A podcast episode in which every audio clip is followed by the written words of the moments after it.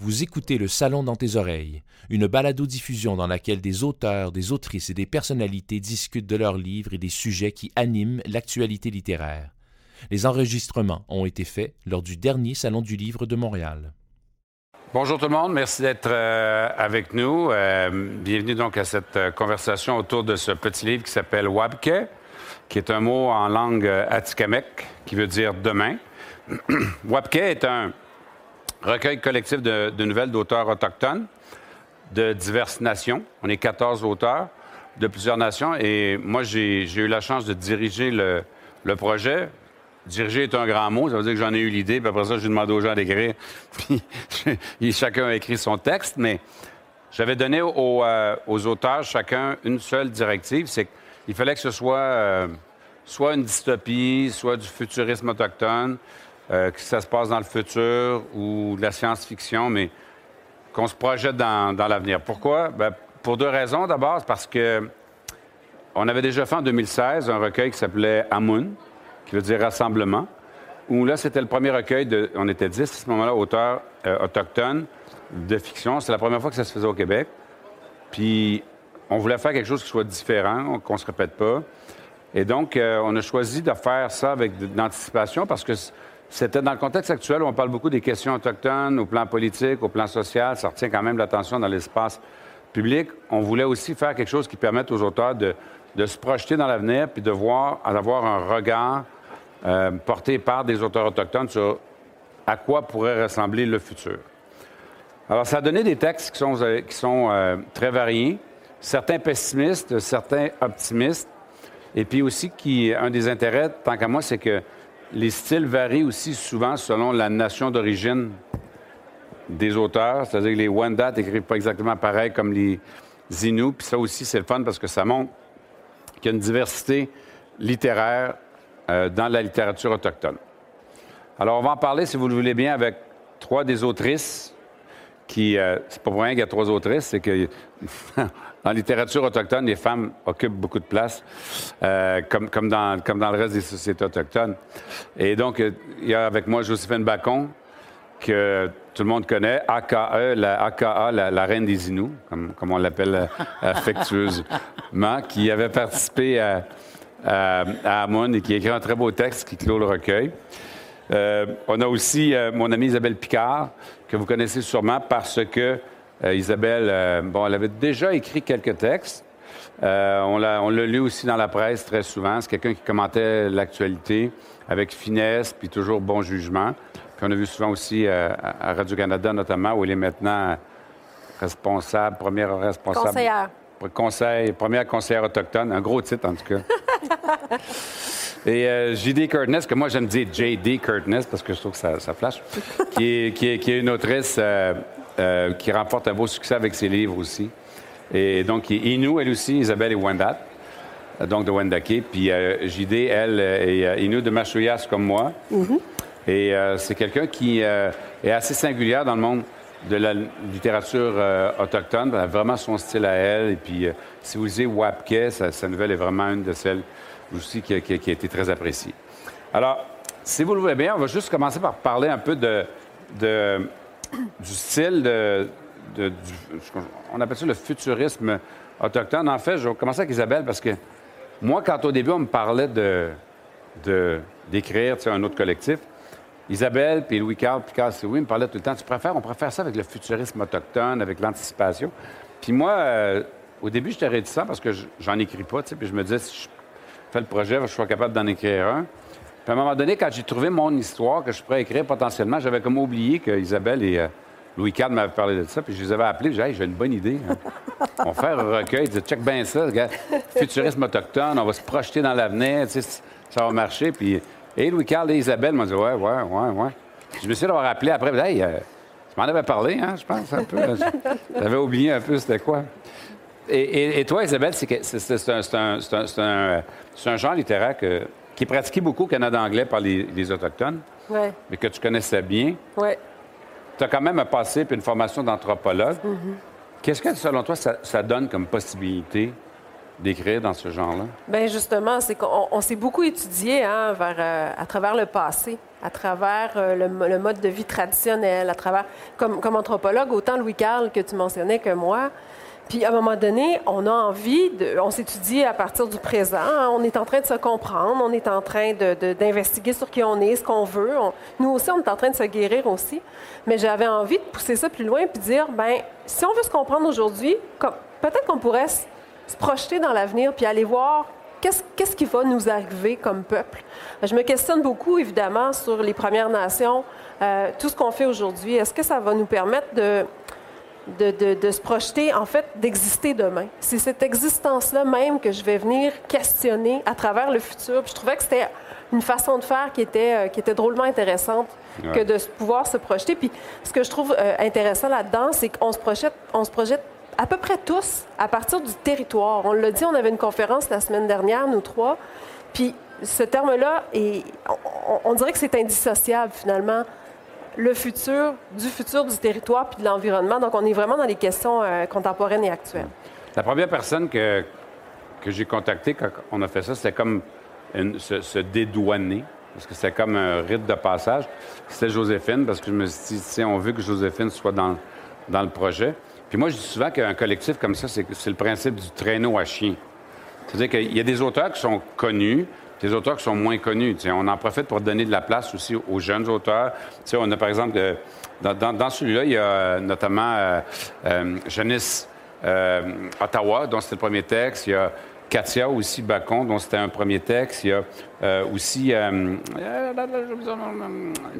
Cindy Wilde, dont c'était aussi un premier texte. Puis tout le temps, c'est comme le traîneau. Alors tu prends tes, tes gros chiens, puis tu les mets en avant, puis eux autres, ils tirent fort, puis tu prends les plus petits chiens, puis tu les mets en arrière, puis tout le monde tire, puis moi, je suis comme le mocheur, je donne un coup de fouette à tout le monde, puis tout le monde part en courant. Puis nos gros chiens, c'est... Joséphine est un gros chien dans, notre traîneau aussi, tu sais, je donne... Puis croyez-moi, c'est vraiment un gros chien qui tire fort aussi, parce que ça fait longtemps aussi qu'elle nous tire tous. Tu sais, quand, par exemple, Isabelle Joséphine a dit... Euh, toi, d'ailleurs, tu as écrit un texte optimiste dans, ton texte. Oui, Moi, je ne veux pas perdre espoir, jamais. Euh, j'ai écrit surtout c'est parce que je voyais que les joueurs de tambour, il y en a de moins en moins. Et puis, puis le rêve aussi, euh, on n'utilise plus nos rêves comme on les utilisait du temps du nomadisme. Alors, j'ai mis, euh, j'ai accentué là-dessus. Alors, euh, pour que, pour que les jeunes, si jamais des jeunes Indiens disent le texte, ben, qu'ils se rappellent hmm. que le tambour ne peut pas mourir si tu continues à rêver. Hmm. Alors, euh, c'était ça. Puis ça se passe avec un jeune garçon qui, qui demande conseil euh, à son père sur le tambour. Mais tu, vois, mais quand il rêve, c'est comme si le rêve revenait quand même à un moment donné dans ta vie, quand tu quand as été issu d'un peuple nomade, c'est que le rêve était tellement important autrefois pour, pour les chasseurs. Et puis, tu vois, puis le petit garçon, il commence à rêver lui aussi, mais il se pose des questions sur son rêve. Et c'est pour ça qu'il demande conseil à, son père. Puis dans le rêve qu'il fait de son grand-père, il trouve beaucoup d'enseignements dans son rêve. Puis mais c'est son père qui lui explique finalement. Donc je vois, moi je veux pas perdre espoir, pas du tout. Je me dis que, tu sais, quand on est de, quand tu es né, tu de, de, et tes ancêtres été de autre tu vas le rester toute ta vie. Hmm. Isabelle disait il y a un instant que le territoire était très présent dans les, dans, les textes, à peu près tout le monde. Toi qui le connais bien quand même, le territoire, pour l'avoir visité, tu parlais de Nutumit, justement, il y a un instant, qui, ah qui est l'arrière-pays pour les, les Inuits. Et chaque nation a son territoire, son nom. C'est comment pour les Wendat, d'ailleurs? Nio-Wensio. Bon. Mais Comment t'expliques, par exemple, que, le territoire occupe autant de place dans l'imaginaire des auteurs? Dans l'imaginaire des auteurs, pourquoi il occupe? Parce que moi, je trouve que tu, ne sors jamais de notre même, même euh, parce qu'on entend toujours parler de notre et d'autant plus maintenant que c'est qu'il y a des négociations, des revendications. Tu sais, tu t'entends toujours parler. Puis notre tu c'est un mot que tu es impossible de mettre au possessif. Donc, notre pour euh, un hommage, tu c'est un endroit ou euh, un espace dont il a besoin, parce que notre mot n'a absolument pas besoin de, de, nous, mais nous, on a besoin d'elle, parce que c'est là que tu, tu trouves ton identité, ta culture, puis c'est là que se trouvent aussi tous les rêves, et puis tous les esprits des animaux se trouvent là. Et puis, tu sais, puis dans le rêve, dans les rêves que tu fais, se trouve aussi hmm. le tambour. Oui. Tu nous parlais du tambour tantôt parce que les gens ne réalisent pas l'importance que ça a. J.D. Curtness, euh, tu as écrit deux romans qui sont très différents. J'avais dit aux gens qui écrivaient dans, le collectif, vous écrivez ce que vous voulez, puis tu me demandais, est-ce que je suis obligé d'écrire autochtone? Ah oui, je te demandais ça. Oui. On a parlé de ça, Mané, vous êtes obligé? Puis la réponse, c'était non. Bon. Puis ta nouvelle, euh, puis moi, j'adore ça aussi. Elle parle pas du tout de questions autochtones. Ta nouvelle s'appelle d'ailleurs un, nom très autochtone, les saucisses. Mm-hmm. Et, euh, et euh, c'est assez. C'est une écriture froide et c'est un récit, je ne veux pas dire glow, mais quand même qui donne froid dans le dos, quand même, qui raconte un, un, univers, dans le fond, où les gens sont comme connectés à une matrice. Tu l'expliquais bien la semaine passée.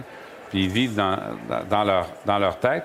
Explique-nous un peu comme toi, on parlait du, territoire tantôt, mais toi, tu es, ailleurs un peu, puis comment tu abordes ça comme, comme auteur inou en bordant?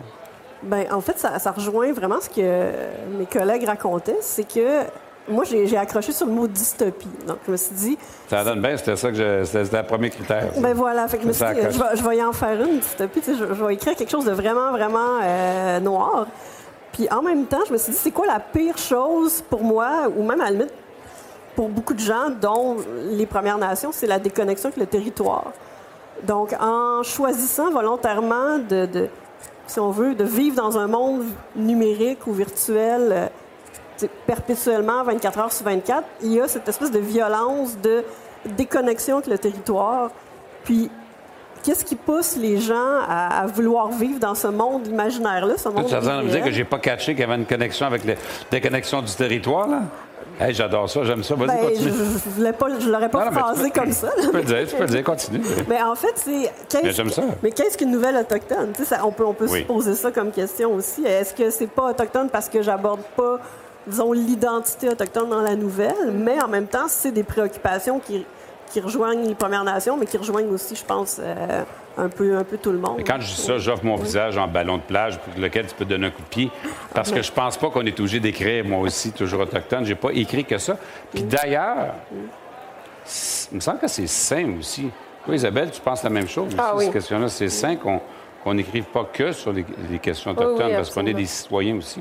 Ben oui, puis reste que ma lunette, peu importe sur. Moi, je fais beaucoup de chroniques. J'en faisais beaucoup à la, radio, entre autres. Puis, à un moment donné, quand il y a une émission de radio qui m'a invité pour faire une chronique des revues euh, culturelles ou scientifiques, Catherine Perrin, j'avais pas. C'est la première fois qu'on m'invitait pour parler sur un sujet qui n'était pas autochtone. Et j'ai accepté avec joie parce que ma lunette va toujours être celle d'une femme autochtone. Mais j'ai un regard très contemporain sur des sujets très variés. Et puis j'aime ça aussi, à travers ça, pouvoir m'exprimer d'une façon différente que dans un cadre uniquement autochtone. Ça fait beaucoup de bien. Hmm. On vit à l'extérieur de ça aussi. On n'est pas qu'autochtone. Mais, mais, mais JD, euh, dans ta nouvelle, moi, une des choses que j'ai vraiment aimé, c'est le style littéraire, la façon dont, dont tu écris. Puis si vous lisez sa nouvelle, là, je veux dire, ça, tu, tu lis, ben, manette, ça, ça sent le formol dans la cuisine, il me semble. Tu sais, ça, ça sent le formol. Puis là, t'as l'impression que quelqu'un qui a échappé une cuisse de poulet par terre sur le, parquet, tu sais, t'entends des flaques comme ça? Puis comment t'écris pour arriver à faire au lecteur, euh, à lectrice ou au lecteur ressentir ces affaires-là? Bien, je pense que à la base, personnellement, je suis quelqu'un qui est très sensible aux odeurs. Ça paraît bizarre, mais. Donc, mais j'ai pogné celle-là au moins. J'ai comme un. Oui, bravo. Bon, merci. Donc, euh, j'ai l'impression que pour moi, le monde est, est rempli d'odeurs. Puis en parler, ça vient naturellement parce que la, la réalité, c'est- tellement présent dans, dans le réel pour moi que quand je décris quelque chose, les odeurs font partie de cette description-là. C'est aussi important que la couleur du mur ou le temps qu'il fait ou, ou de quoi ont l'air les personnages. Donc, c'est de là que ça vient. Puis aussi que j'aime bien, euh, comment dire, j'aime bien euh, faire frétiller mes lecteurs. Tu sais, j'aime ça les mettre mal à l'aise. Donc, j'aime ça, tu sais, pousser sur le, le- le piton du désagréable un peu pour, euh, pour les faire réagir. Le piton du désagréable. Ouais, ouais. Je retiens celle-là, c'est bon. Fait que, ouais, je- d'habitude, j'essaie de récupérer ça avec un peu, un peu de lumière, un peu de beauté. Mais je vais avouer que dans les saucisses, euh, j'ai, éteint, euh, j'ai éteint cette, euh, cette lumière-là. là. Je l'ai laissé dans le frigidaire fermé. Ça? exactement. J'ai, fermé la porte du frigo. là, c'est- ouais. Mais, mais, mais en même temps, oui, il y a les odeurs, mais il y a beaucoup d'ambiance, de climat, de, de non-dit, de, de, de- de- tout Ouais. ça. Tu joues quand même au plan littéraire avec ça beaucoup, quand même. Oui, parce que. C'est pas évident à faire, honnêtement, je veux dire. Ben, c'est ça. J'ai j'ai de la misère à répondre à ça parce que pour moi, ça, ça fait partie de ce que j'essaie de faire, dans le sens que je me suis souvent fait dire que je, euh, je synthétisais presque trop dans ce que j'écrivais. Fait que maintenant, j'essaie d'être plus généreuse comme, au- comme autrice, c'est-à-dire de justement étoffer mes descriptions, de, de vraiment décrire ce que je vois dans ma tête, de, de- de donner le plus possible d'éléments au lecteur pour qu'il se projette à la même place que moi. Donc, c'est comme, c'est comme ça que je, je- je l'appréhende, si on veut. Ça marche. en tout cas. Ouais, ça marche. Bon, On appelle mieux. ça le talent, en passant. Ah. C'est comme ça. Mais, Joséphine, toi, il y a- y, y quelque chose du con- de la conteur dans ta nouvelle aussi. Il y, a quoi? Quelque chose du, du conteur, tu sais, de quelqu'un qui raconte. Ouais, ben, de- de- ben, c'est sûr, euh, je suis issu d'un peuple d'oralité. Ouais. tu sais, Donc, euh, tu sais, quand, euh, dans les années où je travaillais beaucoup avec les aînés, quand je, leur posais une question, ils me répondaient par un récit. Donc, ils ont déteint peut-être un peu sur moi. OK. Alors, euh, Il répondait par un récit. oui, je leur posais une question, par exemple, sur des choses que je connaissais pas beaucoup. Alors, pour répondre à ma question, ben, ils me racontaient un récit, un récit ancien ou un récit qui ressemblait à la question que je, que je leur demandais. Alors, ben, puis je- crois que je les ai tellement écoutés, tellement enregistrés et tellement traduits que je me suis, je retrouvée à être euh, comme eux. Et puis je pense que comme ça, c'est comme ça que je dois être parce que c'est eux qui me l'ont enseigné. C'est la tradition orale qui s'est rendue Ben à ouais, toi aussi ben, par la tradition orale, peut-être que j'écris maintenant. C'est comme des fois, euh, j'avais rencontré un écrivain une fois de, de mémoire d'Encrier, tu sais, qui avait son livre au moins, il devait avoir 400 quelques pages. Mais j'ai dit, où c'est que tu trouves tous ces mots? tu sais, j'ai dit, moi, je pourrais jamais écrire euh, autant de mots. Pour moi, c'était, ça devenait de, de, de l'écriture. Mais tu vois, mais quand je raconte des mythes fondateurs, je suis là pendant une heure de temps et plus à, à raconter. Alors, tu sais, c'est là que je, je comprends que je suis vraiment de tradition orale et qu'il y a des gens qui, eux, sont de tradition, depuis des, lunes d'écriture. Mais euh, je ne suis pas rendu là encore, alors euh, je, sais, je raconte. Puis, comment tu trouves la transition euh, de la tradition orale à l'écrit, d'abord par la poésie, puis tes, recueils qui sont, magnifiques. Euh, Amoun, c'était, dans- euh, c'était ton premier texte, je pense. Mon Dieu, c'est- je un- m'excuse. sais, m'a- je sais pas combien de fois vous m'avez téléphoné pour euh, est-ce que ça s'en vient, puis je l'avais Mais- écrit mais une Joséphine, soirée, puis je vous l'avais Mais envoyé. Joséphine, je ne veux pas te faire de peine ou te rassurer, mais tu n'étais pas la seule. OK. Puis, je peux te dire qu'avec Wabke, le concept de Indian Time, Ah, oui. la paix, c'était Katia Bacon. À un moment donné, il fallait remettre les textes quelque part à l'automne, tu me souviens bien? Là, on était rendu en février. Ah non. Puis là, je disais à Katia, vraiment, le lundi, si on ne l'a pas, Non, mais tu m'avais dit que le deadline, c'était. Katia, le deadline, c'était l'année passée. Chris, on est rendu l'année suivante à un moment donné. Fait que t'étais pas si mal. Mais, mais, donc, c'est, toi qui regardes ça d'un. Tu sais, parmi nous, tu es celle qui a, qui a, la meilleure connaissance, si on veut, justement, de, la culture, puis de, de, par ton passé, tout ça. Quand tu regardes l'écriture, mettons, tu vois les Isabelle Picard, les JD qui écrivent, les autres aussi qui sont dans. Mais ont appris qu'il y a de nouvelles manières de raconter des histoires. Quel regard tu portes là-dessus? Mais, quand je regarde, tu sais, moi, je suis quand même rendu déjà à un âge où, tu sais, j'appartenais, tu sais, quand j'étais enfant, tu sais, les Inuits étaient encore nomades. J'ai dû apprendre le français euh, tranquillement, pas vite. Et comme, tu vois, j'étais dans un pensionnat indien où ça parlait Inuit.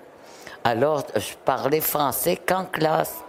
Puis quand je suis partie du pensionnat à Québec, ben j'étais encore avec des inos. Alors je parlais juste français. Quand j'étais obligée à Ottawa, ça a été pareil. C'est une fois rendue à Montréal, où j'étais plus avec les inos, que j'ai dû faire des efforts pour parler dans la langue que j'avais appris. Alors, euh, sais, donc, euh, quand j'écoute, par exemple, Natacha Fontaine, Naomi, je les écoute quand ils sont invités dans, à la télévision, à la, à la radio. Je suis toujours épatée de, de, du vocabulaire qu'ils ont.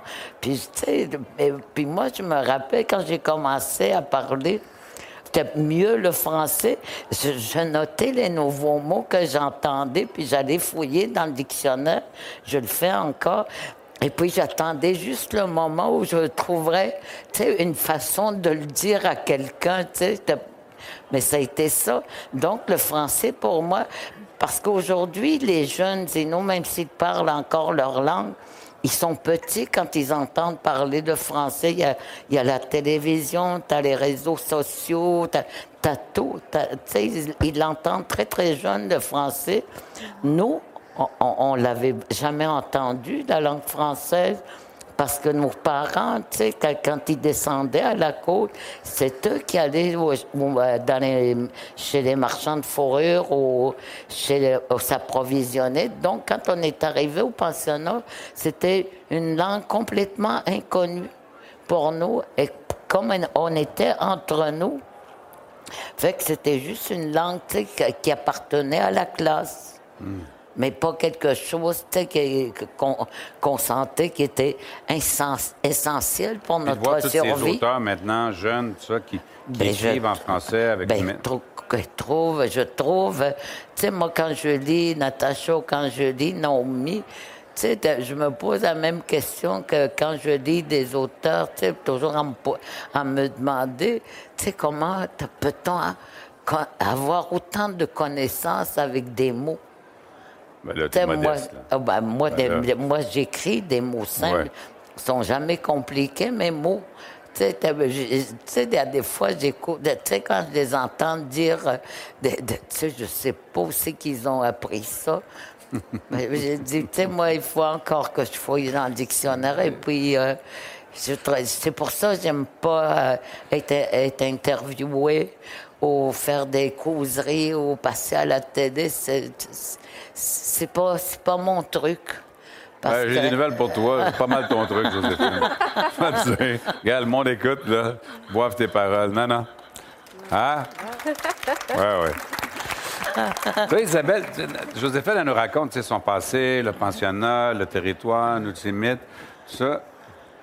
Tu Wanda, tu viens de Wendake, c'est une autre réalité. Tu as, un passé quand même de quelqu'un qui, qui a, un background universitaire, qui a fait des études supérieures par la suite même si tu as grandi dans une communauté autochtone aussi, donc tu as comme les deux réalités.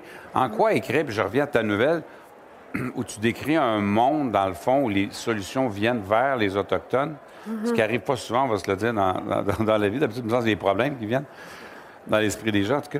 Mais comment la, littérature, pour quelqu'un qui, avec ton background, tu sais, est personnel et professionnel, comment c'est un outil, c'est quelque chose que que tu peux utiliser pour faire passer les choses, progresser les choses? Oui, ben c'est ça. C'est un outil de communication, en fait, pour moi. C'est que, euh, oui, j'ai grandi dans une communauté, mais tu sais, mon père, on avait un chalet dans le bois, pas d'électricité, pas, euh, pas, pas de Wi-Fi. Bien, évidemment, quand j'étais plus jeune, il n'y en avait pas anyway, mais je veux dire, il y a quand même ça aussi à Wendake. Puis il y a quand même, moi, ce souci-là de sauvegarde, de transmission des cultures, de ce que j'en connais, des langues. Tu dans mon livre Niche, j'ai écrit un roman jeunesse euh, ça se passe à Matimécoche, puis les enfants sont moitié Wendat, moitié Inou.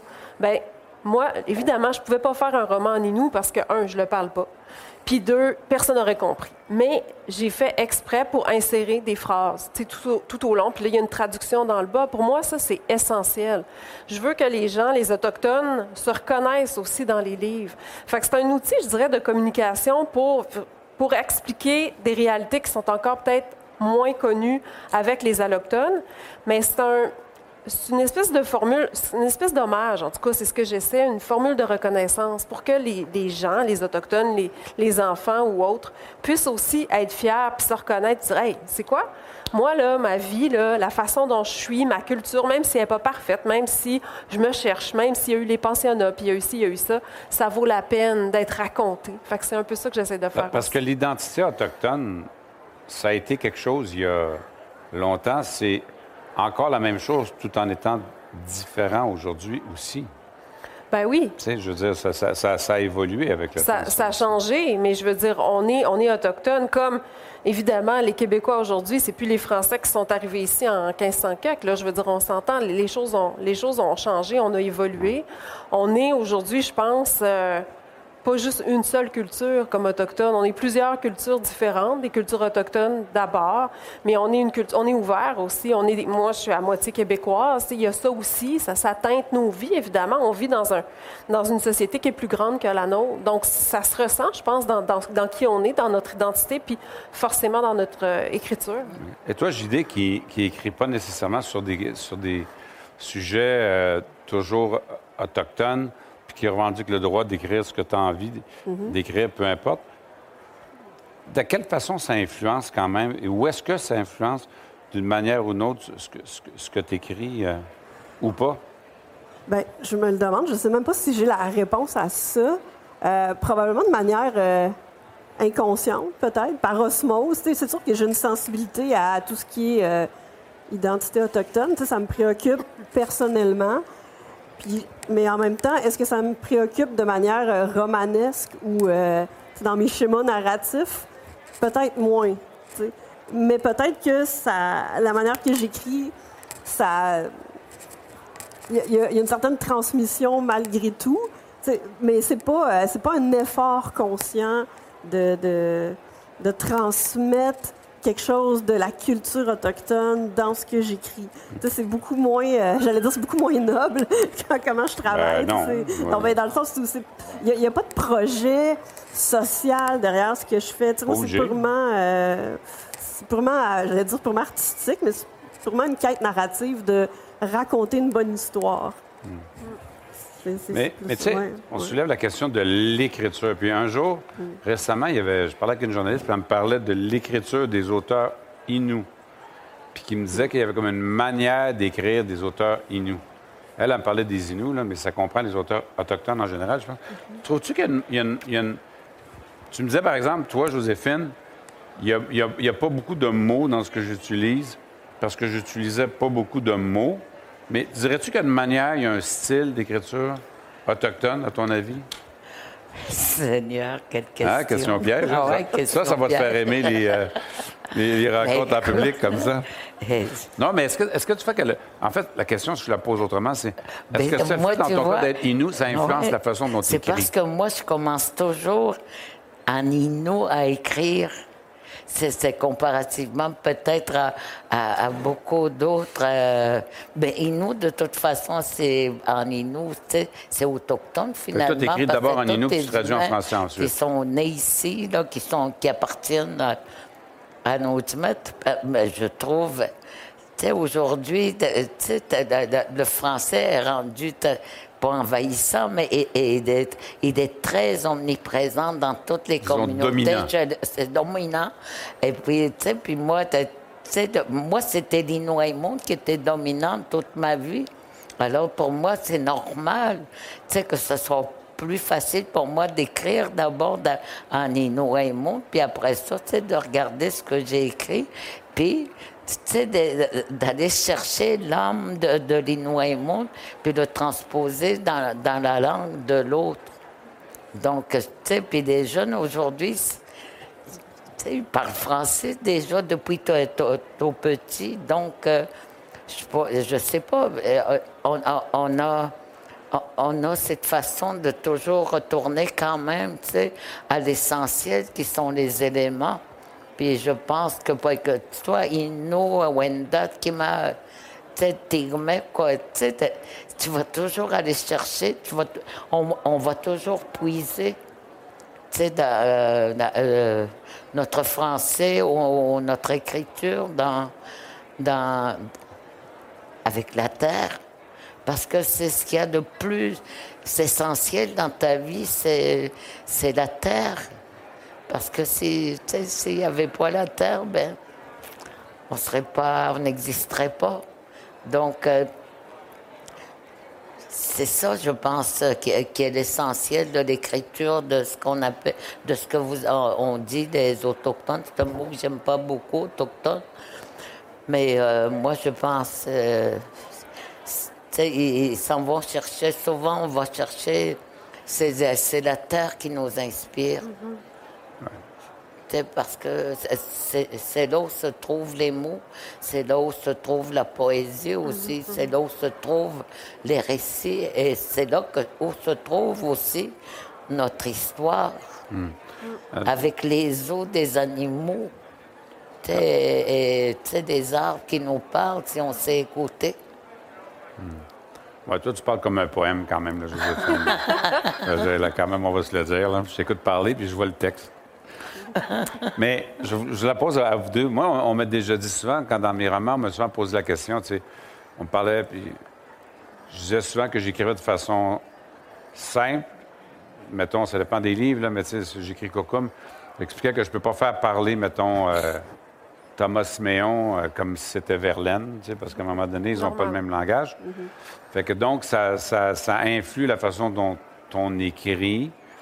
Et comme Joséphine disait, tu disais ça un peu tantôt, c'est quand on écrit moins de mots, il faut que chaque mot en dise beaucoup. Oui, oui. À ce moment-là. hein? Mais est-ce que vous avez l'impression que. Toi, j'ai dit, ça va être autre chose. Si, tu es moins.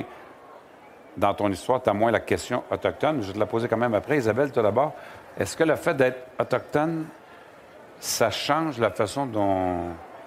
la façon dont tu écris? Ou est-ce que non? C'est dur à dire parce que je ne sais pas ce que c'est que de ne pas être autochtone. C'est un peu niaiseux comme réponse, là, mais c'est une réponse honnête. Euh, mais c'est sûr que d'avoir grandi dans une communauté avec tout ce que ça veut dire, même si elle est urbaine, euh, il y a quand même ce lien à la terre, au territoire dont parle Joséphine. Même quand tu es dans une communauté urbaine, même quand tu es hors, je pense que pour les Autochtones, il y a quand même quelque chose là euh, moi, Joséphine, ce que j'ai envie de rajouter à ce qu'elle dit, c'est que c'est dans le territoire qu'on retrouve l'inspiration. Moi, c'est là que je peux pleinement respirer, me déposer. Quand j'ai envie d'écrire, puis j'ai un syndrome de page blanche, bien, je, me, prends une marche dans la forêt. Puis honnêtement, ça fait, ça fait toute la différence. Donc, j'imagine que ça, puis c'est vrai ce que je dis là. Tu sais, quand j'étais petite, euh, on allait faire de la raquette en arrière dans le bois. Il y en avait encore à Wendake du bois. Il y en avait encore une forêt en arrière. J'imagine que de grandir dans un environnement comme celui-là, puis avec tout ce que ça veut dire d'être autochtone en termes de... Moi, ça, me parle beaucoup d'injustice sociale. Tout ça, il y a aussi beaucoup de ça dans mes textes. C'est sûr que je fais une écriture plutôt engagée. Euh, ben c'est sûr que ça va venir, euh, ça va venir teinter tout ce que je fais puis mon écriture. dans mon cas à moi, mais je pense que on n'est pas juste Inou, Wendat ou autochtones. On est aussi des individus. On va avoir des, des, champs d'intérêt comme la démarche est tout à fait valable, la démarche de Julie aussi, tu sais, qui, est, moins, peut-être moins engagée, mais qui est artistique, qui permet de s'exprimer d'une autre façon. Je pense que l'écriture nous permet de nous exprimer, puis c'est beau qu'on s'exprime, pas nécessairement de façon engagée, mais juste s'exprimer comme individu, c'est déjà une grande chance. Qu'est-ce que tu en penses, Julie? Bien, moi, j'ai beaucoup de misère avec euh, l'espèce d'image de dualité, par exemple, euh, être moitié autochtone, moitié québécois. C'est pas comme ça que je le perçois, c'est plus comme un, un blender, tu sais. ça me surprend, ça. Que... Un... Ça me surprend que tu comme un blender. je suis comme un, smoothie identitaire, tu sais. Donc, euh, c'est bien difficile après. Mais comme le dit Isabelle, je, je, ne suis que moi, donc je ne sais pas c'est quoi écrire quand je suis pas moi. Donc, euh, ouais, tu sais, c'est. Puis en même temps, le territoire, ça nous touche tous. Mais en même temps, euh, oui, les Autochtones, mais je pense que ça touche aussi le, reste de la société. Parce que, tu sais, les gens, quand ils ont besoin de se ressourcer, comme, comme disait euh, Isabelle, ils vont, ils vont se promener dans le bois, tu sais, ils vont pas faire le tour d'un, viaduc.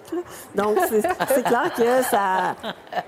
C'est important, je pense, pour tout le monde, cette espèce de violence, de déconnexion par rapport au territoire. Je pense qu'on le ressent tous plus ou moins. Mm. Puis moi, c'est un thème que j'exploite beaucoup dans, dans, dans, ce que je fais, l'espèce de de beauté qui existe, qu'on ignore, puis qu'on arrache tout, puis qu'on coule une dalle de béton. On a, on a, cette espèce d'habitude culturelle-là en Occident. Donc, moi, c'est ça que, que je dénonce. Mais en même temps, est-ce que c'est parce que je suis autochtone que je m'intéresse à ça? Je ne le sais pas. Puis en fait, moi, je, suis contente. Moi, mon, ma job, c'est d'écrire. C'est pas d'analyser ce que je fais. Là, on le fait parce que, bon, c'est ça l'exercice. Mais en général, je me tiens loin des, analyses puis des interprétations de mes propres textes. Mais, tu ne dirais pas que, la notion, tu sais, tu dis, ouais, tout le monde, mais que la notion de, euh, rapport au territoire, mm. c'est pas me semble que beaucoup d'Autochtones se définissent par rapport au territoire. Ce qui n'est pas nécessairement le cas des Québécois. C'est-à-dire qu'après les Québécois, en général, tu sais, avoir un chalet dans le bois, tu sais, c'est le fun, mais mm. les Autochtones ne vont pas définir le territoire comme un endroit où ils ont un chalet. Oui, bien, il n'y a pas toute l'espèce de notion de, propriété privée. Tu sais, c'est beaucoup plus euh, fluide et organique, la relation avec le territoire. Peut-être, peut-être qu'elle a la différence. J'ai pas eu de la misère à comment dire, à, catégoriser le ressenti des gens par rapport à, à ça. Je me, je me sens même pas à l'aise de, me prononcer là-dessus. Tu go with the flow. Oui, exactement. C'est ça. Je te comprends, moi aussi, je que je suis un peu comme ça, personnellement. Bon, dans, dans, euh, dans Webkit, vous avez chacun écrit des textes qui sont tous très différents, qui sont tous beaux et ou qui nous, qui nous remuent. Euh, l'objectif d'un recueil comme ça, c'est pour reprendre ton idée du blender, tu sais. Mm c'est de mettre tous les auteurs dans le blender, puis il sort de là un livre qui est commun, mais on ne met pas trop blender, il reste encore des, comme des grumeaux au travers pour qu'on connaisse chacun. Puis après ça, c'est, c'est, lancé. le livre va bien, le livre est réimprimé, le livre est lu. Il y a, plein de gens qui en, qui en, ont parlé. En tout cas, moi, j'en, entends souvent parler, puis on, réimprime. Puis après ça, on est tous ensemble là-dedans, puis on, repart chacun de notre côté pour continuer nos, chemins respectifs. Puis tout le monde ici a des, des livres. en terminant, j'aimerais juste savoir Qu'est-ce que tu vas faire maintenant, Joséphine? Puis comment tu vois, toi, la, suite des choses de ta carrière littéraire? Tu sais, on t'a connu comme, comme une, poète qui a touché beaucoup les gens. Je poser ma question longtemps, ça va t'essayer de d'y penser. Elle regarde avec des yeux qui lancent des haches, des tomates.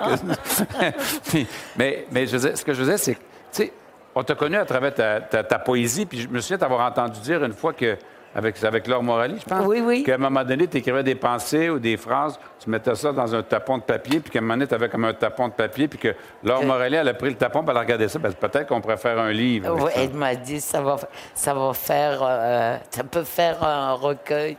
Puis c'est comme ça que. Que tu as commencé. Fait qu'on est parti de ton tapon de pensée que tu mettais dans ton oui, à, des recueils qui sont appréciés, puis les gens t'aiment en Europe, etc. J'en ai un que j'ai retrouvé, un autre tapon, là, l'autre jour, puis j'ai dit peut-être, peut-être. Sais, j'ai dit c'est un, recueil à, qui va naître mais tu te vois encore à travers la littérature quand tu l'écris. Ben, moi, je veux dire, la, poésie. la poésie. Je me vois pas. Euh, c'est quelque chose que je ne pense jamais, tu sais, que je. Tu sais, je me vois pas dans la littérature, je me vois pas nulle part, mais je me vois par contre, euh, tu sais, euh, je me vois aujourd'hui. Aujourd'hui est important pour moi parce que euh, je ne veux pas me poser des questions pour demain, mais je veux garder de l'espoir pour demain. C'est tout, mais euh, tu sais, de me dire, là, là tu sais, je vais écrire un recueil. C'est une question que je me pose jamais, tu sais, mais je sais que, tu à, à, des moments de ma vie, des, des, des, des, mots viennent. Et puis je les écris, et puis ils traînent quelque part. Es-tu euh. surprise de voir, par exemple, qu'en Europe, chez moi, j'étais en Europe récemment, puis les gens me parlent de Joséphine Bacon. Quand ils disent Ah, et nous, ah, Joséphine Bacon. je suis en Allemagne, je suis en France. Puis les gens me parlent de, du gros chien, Joséphine Bacon. Mais c'est peut-être parce que. Peut-être parce que je suis sympathique. Entre autres, parce que tu es sympathique. Euh, toi, Isabelle, je veux dire, euh, tu sais, Wapke, c'était pas ton premier texte parce que tu avais déjà fait une nouvelle dans un, collectif chez, euh, chez Septentrion. Septentrion. Je pensais à Histoire dans ma tête. tu as, publié Niche, qui est un roman jeunesse pour ados, qui est en nomination pour deux prix. Thérèse, pas, pas pire manière de commencer, parce que ça m'en a pris quand même pas mal huit avant d'avoir une nomination.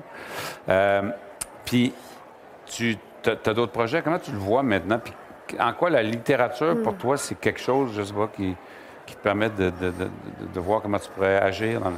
Bien, la littérature, pour moi, c'est euh, un moyen de rencontre. C'est un moyen d'aller à la rencontre avec les Allochtones, c'est un moyen d'aller à notre rencontre entre nous aussi, à quelque part à travers ça. Je le disais tout à l'heure. Puis tant que je vais ressentir ce besoin-là d'aller à la rencontre puis d'avoir peut-être des choses à raconter, euh, c'est souvent les mêmes thèmes hein, qui reviennent au niveau autochtone. Il y a encore tellement de choses à mm. raconter de tellement de manières différentes. Bien, je me dis que je, vais, je vais le continuer. Donc là, je fais Niche 2, donc euh, le, second. Puis j'ai une idée en tête pour un roman adulte aussi. Alors, euh, c'est vraiment par la littérature aussi, c'est pas nécessairement par euh, les cours universitaires qu'on peut, expliquer plein, plein d'affaires. C'est une façon plus soft de le faire, puis qui va directement à l'âme. Euh, et puis moi, j'ai besoin de m'exprimer de cette façon-là avec les gens. Donc, Isabelle Picard, une auteure qu'on a connue, puis qu'on va apprendre à lire davantage, je comprends bien, dans, le futur, on s'en réjouit. JD, toi? Bien, là, je travaille sur un prochain roman. J'aime ça faire des romans parce que après, le projet est terminé, tu as comme une preuve de tout ce dont tu as imaginé euh, amener à quelque chose. Tu n'es pas juste tout seul chez toi assis sur ton divan à, être dans les vapes. Donc j'aime bien, euh, j'aime bien le produit littéraire que ça donne. Donc je travaille là-dessus en ce moment. Voilà. Merci à Isabelle, merci euh, Julie. Merci, merci beaucoup Joséphine. Merci.